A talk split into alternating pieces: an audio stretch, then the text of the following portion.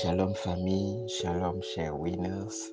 J'ai foi que les bontés de Abba, notre Père céleste, se sont renouvelées encore une fois de plus ce matin dans vos vies. Au nom de Jésus, je suis votre frère Samuel Djobenu et j'ai la grâce et l'immense joie de partager avec vous la parole du Seigneur en ce matin. Mais juste avant, nous sommes le cinquième jour de la semaine nous rappelons le point 5 de notre vision qui stipule que nous sommes une famille où chaque jeune s'épanouit et grandit jusqu'à parvenir à la statue parfaite de Christ. Amen. Amen. Et concernant la statue parfaite de Christ, depuis le début de la semaine, nous parlons d'un modèle, une préfiguration de Christ dans l'Ancien Testament. Il s'agit du roi David. Et nous tirons les leçons de la vie de David. Et l'une des leçons euh, que j'aimerais partager avec vous ce matin se trouve dans le livre des Actes des Apôtres, le chapitre 13 et le verset 22. Il est écrit, Puis l'ayant rejeté, il leur suscita pour roi David, auquel il a rendu ce témoignage.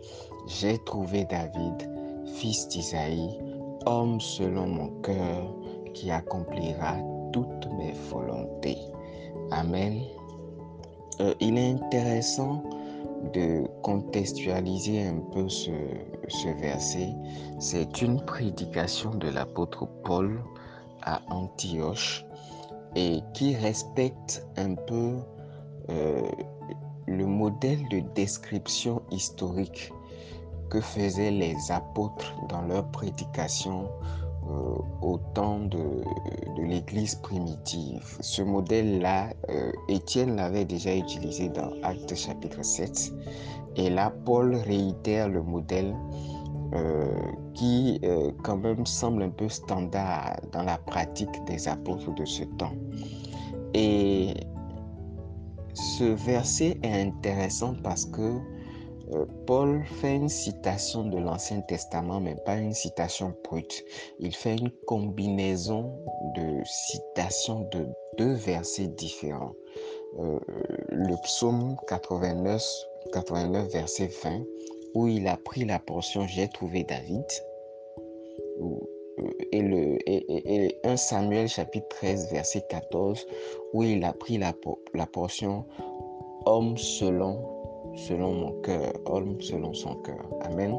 Et donc, c'est une citation unique et spécifique à Paul euh, qui a fait cette combinaison-là et qui quand même m'a intrigué un peu parce que euh, je me suis demandé comment est-ce que un pécheur notoire comme David peut être appelé homme selon le cœur de Dieu. Rappelez-vous de cet épisode-là triste et dramatique dans la vie de David, dans 2 Samuel chapitre 11, où David, en l'espace de quelques jours seulement, est passé de la convoitise l'adultère, de l'adultère à la conspiration, de la conspiration au meurtre. Tout s'est enchaîné très rapidement et David a enchaîné une série de péchés ayant conduit à la mort de plusieurs personnes.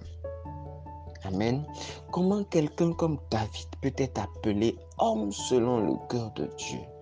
Eh bien, bien aimé, la réponse se trouve simplement dans l'un des psaumes du roi David qui décrit cet épisode de sa vie où le prophète Nathan lui a mis le doigt sur son péché. Qu'est-ce que David a fait? Dans le psaume 51, le verset 12, David a dit, Oh Dieu, crée en moi un cœur pur, renouvelle en moi un esprit bien disposé. Verset 13, ne me rejette pas loin de ta face, ne me retire pas ton Esprit Saint. Amen. David n'a pas hésité à, courir se réfugier dans la présence de Dieu pour demander pardon. Amen. pour demander pardon. Bien aimé, euh, deux clés pour être un homme selon le cœur de Dieu ce matin. Première clé, il faut avoir conscience que nous sommes imparfaits. C'est intéressant que ce soit Paul, autrefois Saül, persécuteur des chrétiens, qui fait cette citation parce que lui-même est d'une imperfection qui ne dit pas son nom. Mais il est un instrument puissant les mains de Dieu. Donc nous sommes imparfaits et Dieu se sert des personnes imparfaites comme toi et moi, comme vous et moi, pour accomplir son œuvre dans la vie des hommes. Amen. Première chose. Deuxième chose, il faut toujours retourner dans la présence de Dieu lorsque nous avons chuté, lorsque nous avons trébuché. Parce que la Bible déclare que ses bras sont grands ouverts pour nous accueillir, pour nous laver, pour nous purifier de nos iniquités. Donc, deux clés, ces deux clés nous permettront d'être des hommes selon le cœur de Dieu. Parce que le cœur de Dieu est un cœur plein d'amour, un cœur plein de pardon, un cœur qui ne rejette pas le pécheur, mais qui l'accueille, qui le purifie, qui le sanctifie, qui a fermé sa grâce dans sa vie et qui ne lui retire pas son esprit. Lorsque nous péchons, nous attristons le Saint-Esprit. Mais lorsque nous revenons dans la présence du Seigneur, l'Esprit de Dieu est revivifié en notre, en présence et nous revigore. Amen, amen. Euh, Dieu vous bénisse abondamment. Écrivez avec moi. Je suis un homme selon le cœur de Dieu. Je suis un homme selon le cœur de Dieu. Shalom chez.